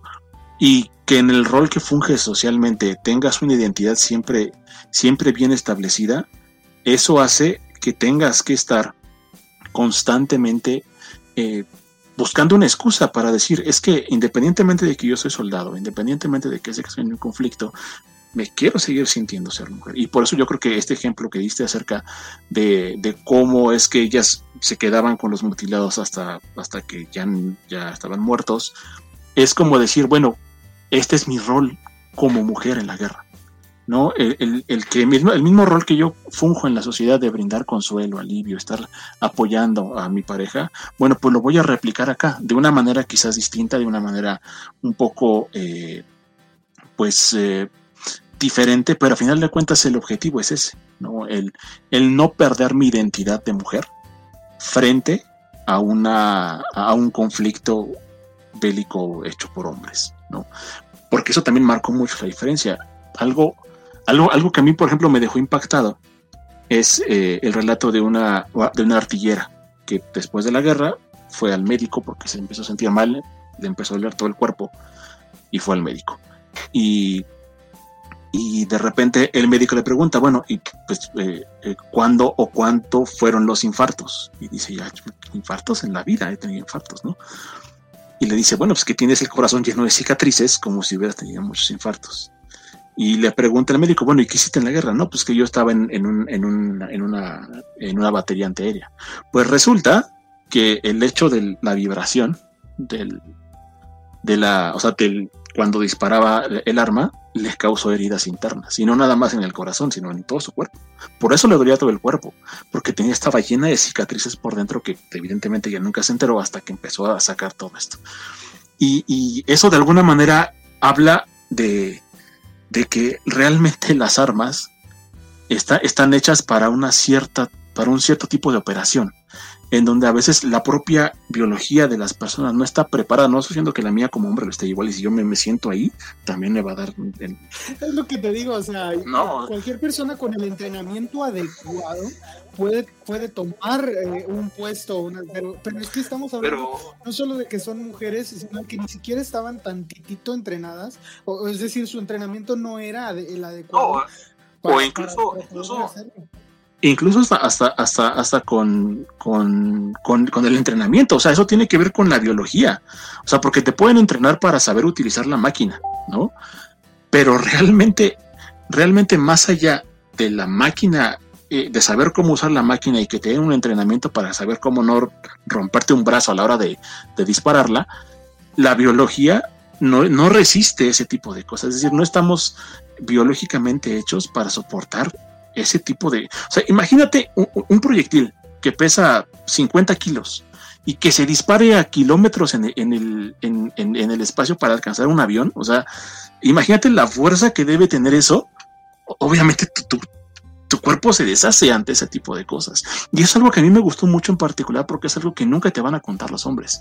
Yo no, yo no sé si le haya pasado a algún hombre pero por lo menos porque siempre, Porque siempre pasa lo mismo que decimos, de que aquí hay que hacerse el héroe y por lo general los hombres, porque así somos, no nos gusta decir batallé con esto, me, me las vi difícil en esto, o esto está muy complicado, mejor no le entres.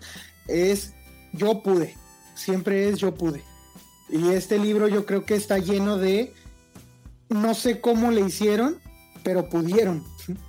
Eh, y, y, no, sé, no sé cómo se logró llegar a eso, pero se hizo. Entonces, eh, es otra, por eso mismo es una vista muy, muy distinta del, de la guerra. Y es una, eh, pues por eso vale la pena el libro. Digo, no nos vamos a cansar de decirles que sí vale la pena el libro, por más que pueda resultar desalentador. Y yo creo que ya entramos en el terreno de nuestro último tema, en, el aspecto de por cómo las mujeres, aún estando en la guerra, siguen siendo mujeres a pesar de lo que crean otras personas. Y regreso a la frase que pusimos por ahí, les comentabas hace rato, si, de ser, si dejas de ser mujer, decía una de ellas, no sobrevives a la guerra. Entonces, eh, a mí me gustaría, aunque, aunque es, es algo negativo, desafortunadamente, pero sí me gustaría hacer este comentario. Las mujeres en la guerra, y aunque eh, abundan a, principios y casi hasta, hasta el final del libro abundan los relatos en donde te dicen es que los soldados trataban muy bien a sus compañeras enfermeras, soldados, artilleras, conductoras, lo que fueran, las trataban muy bien y las trataban de, hermanita, porque hasta eso tenían esa frase de que eran sus hermanas, las trataban así como sus hermanas. Y, y, desafortunadamente las mujeres no dejaron de ser mujeres para los hombres que las acompañaban. Porque aunque, aunque eran sus hermanas, entre comillas vamos a ponerlo en este momento, ellas no dejaban de ser una mujer. Y, en, después de cuatro, durante cuatro años de guerra, en donde no estaban esos hombres con sus novias o sus esposas, entonces ellos buscaban mujeres, porque seguían teniendo apetitos normales de cualquier otro hombre. Y a, a veces esos apetitos los hacían con los saqueos y violaciones que hacían en las ciudades que ocupaban, pero y, no, no, en todo el libro no aparece eh, eh, más que una sola mención a lo que ocurría dentro de las barracas de, del ejército con las mujeres. Y es solamente esta mención que está en la... Ay, bueno, miren, otra vez, no voy a estar buscando. Este, por ahí está y luego se las pongo ahí en las notas. Pero, pero la mención está y dice una de ellas que tuvo que buscar hacerse amante de alguien de alto rango para poder estar segura, porque era la única mujer en todo un regimiento y los hombres seguían siendo hombres y durante los ataques las cuidaban. Pero cuando retrocedían un poco, cuando había momentos de calma, entonces ya no eran sus hermanitas y entonces ellas no podían salir eh, por la noche y tenían que cuidarse en donde quiera que estuvieran por si alguien las llegaba a atacar. Entonces, desafortunadamente, por ser mujeres, pues, o sea, eso no las eximió, el ser soldados mujeres no las eximió de tener el mismo sufrimiento que otras mujeres tienen y, siguen teniendo hasta ahorita de sentirse, de no sentirse seguras eh, junto a otros hombres. Yo la verdad es que ese, ese, ese en particular, yo lo entendí distinto. Yo más bien lo entendí como como el hecho de decir, bueno, pues yo quiero elegir con quién estar, porque algo, algo que decían muchas de ellas es que ni siquiera se atrevían a hablar del tema, ¿no? O sea, les daba pena hablar del tema, pero no, no desde el punto de vista de que se sintieran, eh, bueno, al menos yo lo leí así, que se sintieran agredidas por los hombres, sino más bien como de que ellas también tenían necesidades sexuales y tenían pena de decirlo, de decir, es que yo también quería, ¿no? Yo también quería estar en, el, eh, en, compañía de otro ser humano. Y, y, ella, yo lo leí así, dice, es que yo preferí elegir a esta persona para que otros hombres no me estuvieran molestando y yo quedarme con el que yo quisiera estar. Y hasta ella pide incluso que eliminen su apellido. Bueno, yo lo entendí así. Yo no, yo no, yo no vi esa. Y debo decirlo también que yo esperaba encontrarme muchos relatos así, de ese al respecto. Yo esperaba encontrarme, pero fíjate, ella hace el comentario. Y, y, y Bri me lo puede rectificar. Ella dice, las demás no te lo han de haber dicho, pero esto pasaba. No estaba yo segura en las barracas. Entonces yo, por ese, precisamente por esa frase lo leí de esta forma. Entonces sí te, sí te, porque incluso esta ella dice, que, se sentía a gusto con, el hombre que, que escogió, que al final ella lo escogió, y que ella se sentía segura con él y que le gustaba compartir con él y que había llegado a quererlo, más no amarlo, eso sí lo dice, pero que ella tenía la necesidad de, vivir en pareja, como, como todos tenemos necesidad, en algún momento llegamos a tener la necesidad de vivir en pareja. Entonces, no, sí, pero yo más bien...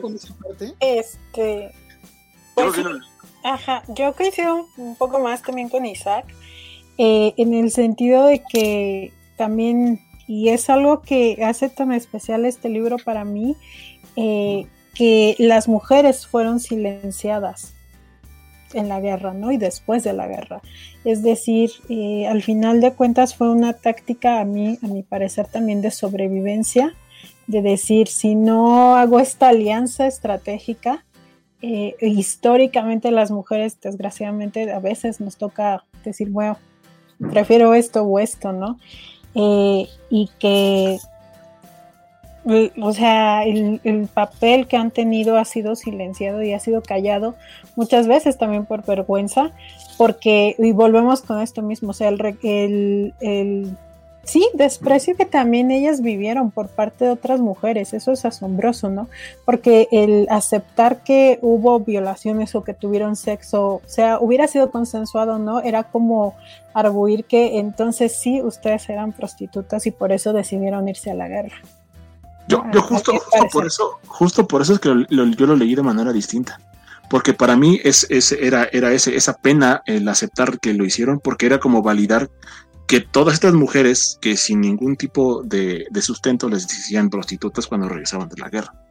Entonces no lo quisieron aceptar públicamente porque era como validar el hecho de decir, bueno, tú sí fuiste al frente a acostarte con los hombres, que no tiene nada de malo, pero a final de cuentas ellas no lo querían decir, les daba pena externar esa situación, esos, esos momentos, porque era validar ese hecho de decir, bueno, si yo acepto que sí tenía ganas de estar con una persona, de estar con un hombre, era por el hecho de que yo era una prostituta que había ido al frente solamente a acostarme por la oportunidad de que había hombres. Por supuesto, yo no estoy desestimando su, interpretación. Sin embargo, para mí, para mí, no, para mí no, es que para mí son, o sea, el hecho de que ella dijera que se encontraba con un, con un, con un alto mando para, no para evitar que la violaran, sino para decir, yo quiero escoger a este y no quiero que nadie más me moleste. Esa es la forma en la que leí. Y no lo decían, no por el hecho de decir, eh, eh, me, da, me, da pena que me hayan violado. No estoy diciendo que no suceda. No estoy diciendo hay un relato también que, me llama mucho la atención también, que, ese relato sí dice, ella, que de, antes de un ataque, que iban a ir a un ataque, ellas decidieron ir y eran pocas mujeres, e, ellas decidieron ir y tener sexo con cada uno de los que pudieran para por lo menos decir, se fueron felices porque ya sabían que se iban a morir. Y de hecho, hay un, relato que habla de eso. Ellas y ellos, sí, sí, sí, o sea, es, el que te digo, es el que te digo. Y ellas decidieron, ahí yo sí veo, ellas completa y totalmente decidieron porque querían hacerlo, porque querían darle algún significado a ese acto en ese momento y, dijeron, lo vamos a hacer con todos los que podamos para, para que por lo menos algún momento de, de alivio pueden haber tenido antes de ir a morir porque a eso van. Eh, ahora, si dejamos un poco el tema de, del sexo como tal, porque pues no es lo único eh, lo que una mujer es mujer. Eh, la verdad es que hay muchas otras cosas que las mujeres hacían para poderse mantener o, seguir sintiéndose como mujeres. Por ejemplo, a mí me llama mucho la atención que ellas buscaban confeccionar su ropa eh, o, adecuarla porque no se sentían cómodas. De hecho, hay un relato en donde una chica le cortaba las mangas a, sus blusas y la regañaban por, por cortárselas pero ella, pues, ella quería usarlas pues más como brasier que como, como playera. Entonces, por eso las, las adaptaba. Y, eso le permitía, ¿no? Seguir sintiéndose femenina o mujer porque utilizaba prendas más similares a lo que usa una mujer y un hombre que era lo que, lo que les traían. Hay muchos otros relatos en donde batallan, con la ropa batallaron siempre, hasta casi al último les dieron, les dieron este, prendas pero sí, yo creo que la ropa, por ejemplo, había un caso de una chica que... Ah, es que estoy, creo que les estoy revolviendo. Creo que estoy revolviendo dos casos. No, comenten ustedes, comenten ustedes uno, porque yo estoy revolviendo dos cosas. Sí, por ejemplo, el caso de una chica que era tan pequeñita que nada le quedaba, ¿no? Eh, y que tenía unas botas tan, tan grandes eh, que no podía caminar y la regañan, ¿no? Así como de, ¿por qué no marchas bien? ¿Qué es eso, no? Hasta que dice, pues es que no hay, no hay botas y le mandaron, no le mandaron, sino que un zapatero como que se las arregla para que pudiera ella marchar, ¿no?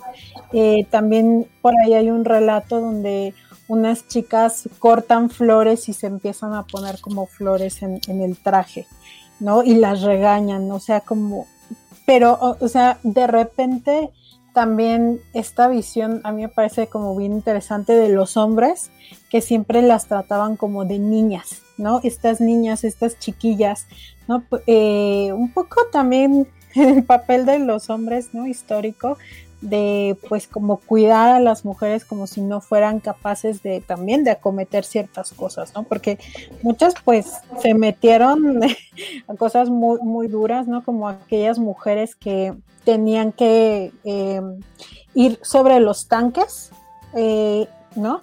Y que si caían o sacaran los tanquistas, ¿no? O sea, pues si los herían o algo así, y sacarlos y arrastrarlos, ¿no? Cuentan, eh, hay una, ¿no? Que tardó muchísimo tiempo porque iba cargando al hombre sobre sus espaldas y ahí se estaba guardando las balas, ¿no? También de otras y con todo y pistola, porque si no, si no las guardaban, si no los salvaban con todo y arma, no contaba. Sí, tenían, ajá, y otros, por ejemplo, otros relatos de aquellas mujeres que aún terminada la guerra, las zapadoras, seguían en guerra, ellas nos dicen, seguíamos en guerra porque teníamos que quitar las minas. ¿no? Y seguían muriendo después de la guerra. Y hasta muriendo. y hasta lo, lo, comenta como un acto de vergüenza, o sea, de morir después de que ya acabó todo y de morir, o sea. Sí, sí, entonces, eh, pero sin embargo, a la vista de los hombres seguían siendo niñas. ¿No? chiquillas y como tal pues hacían esos actos que yo vuelvo a lo mismo, eran como pequeñas rebeldías. Eh, quizás ellas no lo dicen así, yo lo interpreto así, pero como que todo el tiempo les estaban haciendo también un poco de menos ahí los hombres.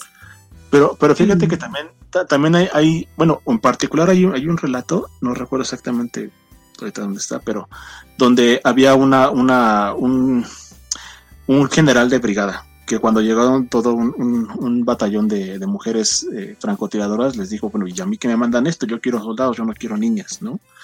Y que después de ver la cantidad o, lo efectivas que eran en su chamba, él, se desdijo y lo dijo enfrente de todo, o sea, un, tú pensarías que un hombre jamás haría eso, y más en la época, en la, estaban en los 40, o sea, ahí, ahí era, el macho era macho, ¿no? Y, y, y, enfrente, y de todo su pelotón, de, de sabes que yo estaba equivocado, ellos son unas mejores soldados y mejores soldados que muchos de ustedes, güey, ¿no? Entonces, eso también habla, habla de que a final de cuentas, eh, no, no todo el, no todo es, tan así. Eso es una cosa también que me enseñó el libro.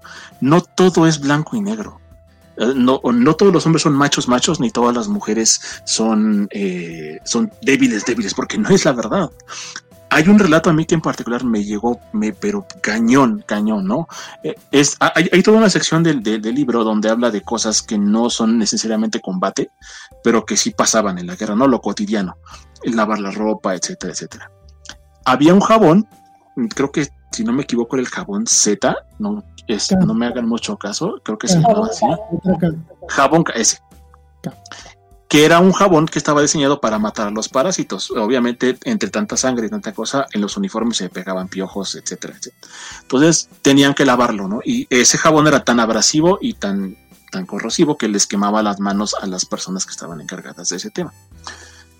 Bueno, pues estaban lavando y incluso decían que tenían que lavar pese a que se les caían las uñas y que ellas decían es que nunca voy a volver a ser mujer porque mis uñas se me, o sea, lo que me hace mujer, mis uñas que me se me están cayendo. Había una señora que, que, nunca dejaba de lavar la ropa, nunca, o sea, pese a todo, o sea, le sangraban las manos, no tenía uñas, y, y, se sorprendían sus compañeras lavanderas y les decían, oye, bueno, déjalo, o sea, ya hay, seguramente mañana vas a poder continuar, descansa un poco, mírate las manos. Y la señora, que ya era una señora grande, de, de, y les dijo, es que yo ya no tengo nada más que hacer más que lavar ropa. Perdí a mi hijo, perdí a mi esposo, perdí todo, no tengo otra cosa. Entonces esto me hace seguir viviendo. Es triste. Es, es, es, es, desolador escuchar que alguien diga así.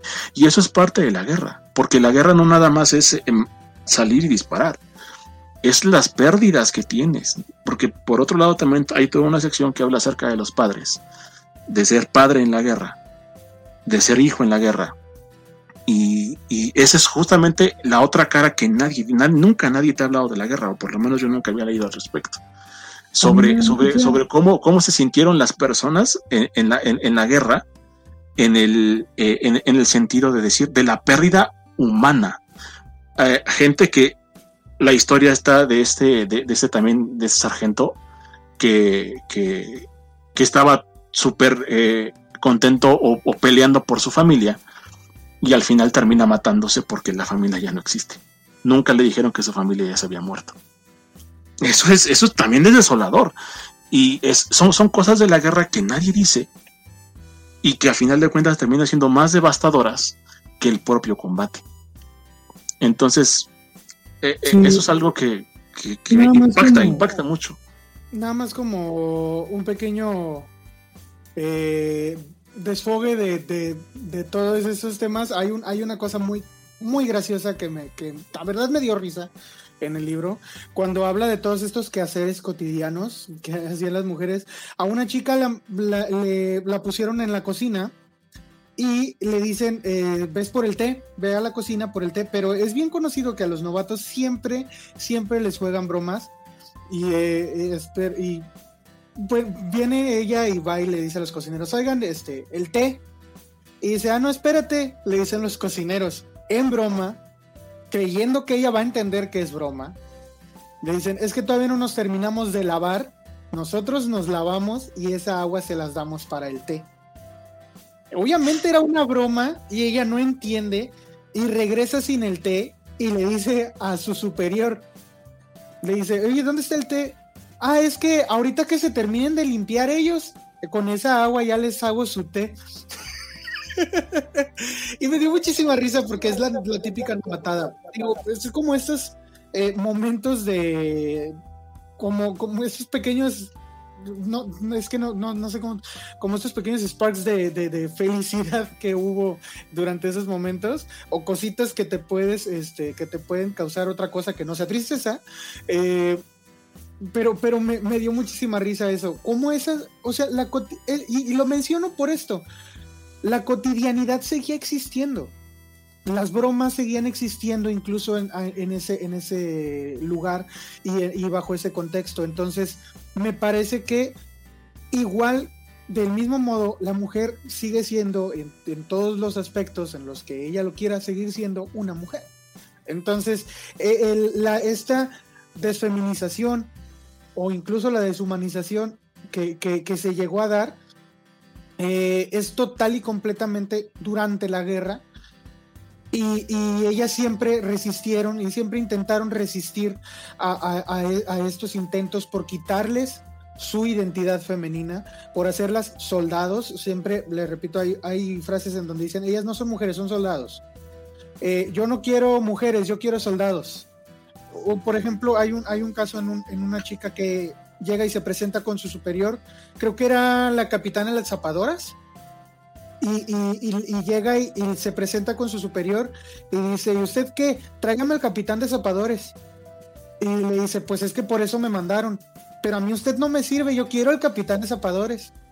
Y entonces un hombre al lado del, de su superior le dice, señor, es que puede que sea ella. Pregúntele. Ahí eres tú, sí soy yo. ¿Y por qué no me dices? o sea, la, verdad es que muchos intentos hubo por quitarles su identidad eh, como mujer a las mujeres, pero pues eh, como repito y esta frase a mí se me quedó muy grabada, por eso la compartimos ahí en la página. Si dejaban de ser mujeres, no iban a sobrevivir a la guerra y creo que aferrarse a eso fue lo que ayudó a la mayoría de ellas, según lo que comentan en el libro. Como conclusión, porque, porque ya nos toca concluir, eh, a mí me gustaría...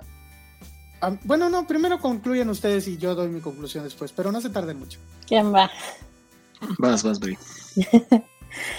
pues nada, ha sido un gusto otra vez eh, retomar este libro por muy fuerte que sea.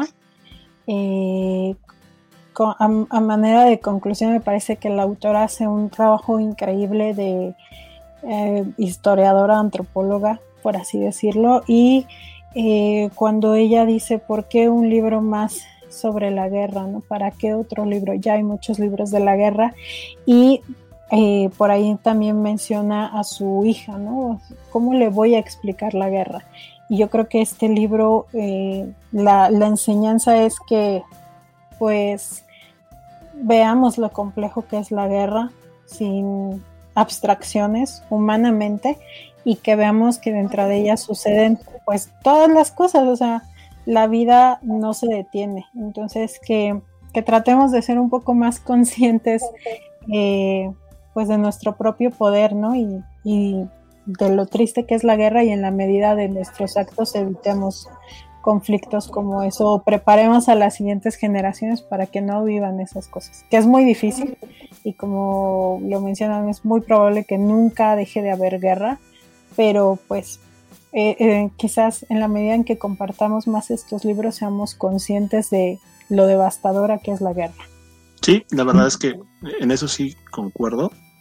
Eh, yo creo que es un documento que necesariamente debe, debe de estar presente porque la, verdad, repito, o sea, Hollywood se ha encargado de poner a la guerra en un pedestal de o sea, es algo casi, casi rico. Desafortunadamente la historia siempre nos ha enseñado que, que, el avance humano siempre viene después de un conflicto. Desafortunadamente los humanos sacamos lo mejor nosotros cuando estamos al borde del, colapso total, ¿no? Es cuando saca, se sale todo este heroísmo, toda esta, eh, esta fraternidad lo decíamos hace un momentito, ¿no? Ah, eh, durante el combate los hombres llamaban hermanitas. Incluso hay por ahí relatos donde decían algunas, yo vi a hombres meterse entre las balas entre una, una, este, una técnica sanitaria sacando a un herido para evitar que mataran a la técnica sanitaria, ¿no? Eh, ese tipo de cosas tú puedes decir que, que, son nobleza pura, ¿no? Que es heroísmo puro. Y lo es, pero a final de cuentas eh, solo sucede en ese entorno. ¿no? Pasado, pasado el conflicto, eh, los hombres siguen siendo malos con las mujeres. Es decir, eh, no cambió nada, es a lo que iba, ¿no? Y yo escogí, escogí justo este, este fragmento, que es ya el, el final del libro, porque creo que resume muy bien esa idea, de lo que quiero decir, ¿no? Y dice, fue en Stalingrado el combate más terrible, más que cualquier otro. Querida mía, es imposible tener un corazón para el odio y otro para el amor. El ser humano tiene un solo corazón, y yo siempre pensaba en cómo salvar el mío. Después de la guerra viví durante mucho tiempo con miedo al cielo. Ni siquiera levantaba la cabeza. También me daba miedo la tierra arada. Y eso que los grajos la pisaban con toda tranquilidad. Los pájaros pronto olvidaron la guerra. Así acaba el libro, ¿no? Y personalmente creo que esa, esa es una, un símil de, lo que somos como seres humanos. O sea, se nos olvidan así las cosas. Eh, se nos olvida los horrores que, vimos, se nos olvida lo, lo terrible que es eh, el, meternos, en, enfrascarnos en esta, en estas, ese, sinsentido que es la guerra, ¿no? Y una y otra vez vamos a continuar cayendo. Somos el único animal que tropieza dos veces o cinco o veinte mil veces con la misma piedra. Y lo vamos a continuar haciendo, ¿no? Prueba está de ello que eh, incluso es algo triste, pero gracias al, doctor Mengele, al, a este, este, pues lo voy a decir, este gran nazi, porque desafortunadamente fue una, una persona que revolucionó la medicina, gracias a él hoy hay trasplantes de corazón. No, gracias a sus estudios hoy tenemos mucho conocimiento de la genética, de cómo combatir ciertas enfermedades, de cómo prevenir ciertas, ciertas cosas. Eh, pero eh, eh, sucedió en un contexto terrible y sucedió con gran costo humano todo este avance. Y es, es, desafortunado y desesperanzador pensar que la única forma en la que como civilización podemos avanzar es validándonos a través del conflicto. Desgraciadamente siempre va a ser así. Y, y, justo este final yo creo que es el final perfecto para este libro, ¿no? donde la memoria, a final de cuentas, es, eh, es como si fuera una página más de un libro, que está ahí, ¿no? Y que a lo mejor todos nosotros sabemos que existió la Segunda Guerra Mundial, que existió el Holocausto, que existieron los gulags, que existió la, la masacre de Pol Pot en, en, eh, en la República de, de Camboya, de lo que fueron los Cámaras Rojos, de lo que fue, de lo que fue y es todavía la guerra de Corea, de eh, lo que fue la casi aniquilación de la humanidad con los, con los misiles, con la crisis de los misiles en Cuba. Y, son, son, son episodios que pasaron después de, este, de, de esta guerra. Y todavía pensar un poco más atrás y ver que hubo una primera guerra mundial que fue terrible, que fue sangrienta, fue una época de experimentación donde eh, eh, los gases mataron a miles de personas. Hay, todo, hay toda una, una, cantidad de libros que hablan acerca de estos, les decían los, eh, los rostros quebrados, ¿no? Era gente que venía con mutilaciones en la cara. Y hubo un grupo de personas que se dedicaban a hacer prótesis de la, de, la, de la cara para poder que esas personas tuvieran una vida normal. ¿no? Pero pese a todos esos horrores, pese a que la guerra de trincheras era avanzar 10 centímetros literalmente a costa de miles de miles de vidas, avanzar unos cuantos centímetros en, esa guerra, pese a esos horrores, se repitió.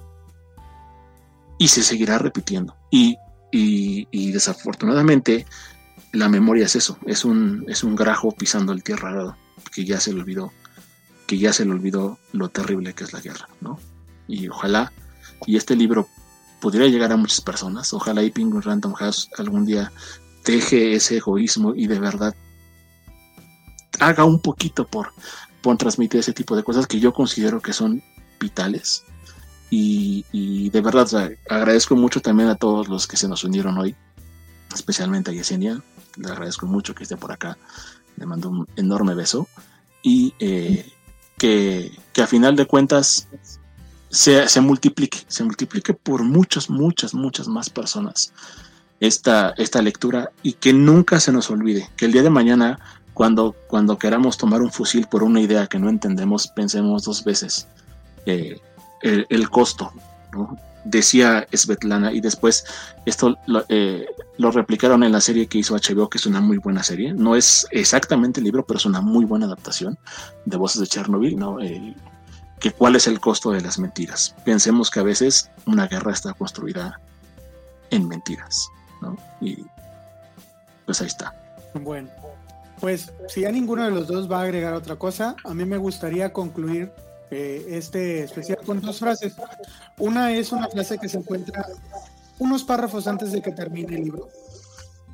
Dice, la, la, señora está, está diciendo lo siguiente, querida mía, todo es igual que antes. Las personas se odian entre ellas, otra vez se matan unos a otros. Es lo que no acabo de entender. ¿Y quiénes son? Somos nosotros. Somos nosotros. Y la última frase es una frase de Bart Simpson que dice que a diferencia de lo que algunos les digan, la guerra no es emocionante ni divertida, no hay ganadores, solo perdedores y hay guerras buenas con excepción de la Guerra de las Galaxias. Y si quieren saber más sobre la guerra, hay muchísimos libros en sus bibliotecas locales. Pues cuídense mucho, sobrinos. Esperamos que haya sido de su agrado esta interacción. Estamos preparando, por supuesto, más y eh, ojalá se nos puedan seguir uniendo. Un abrazo, cuídense mucho y sigan leyendo mucho. Abrazos. Bye bye. Bye.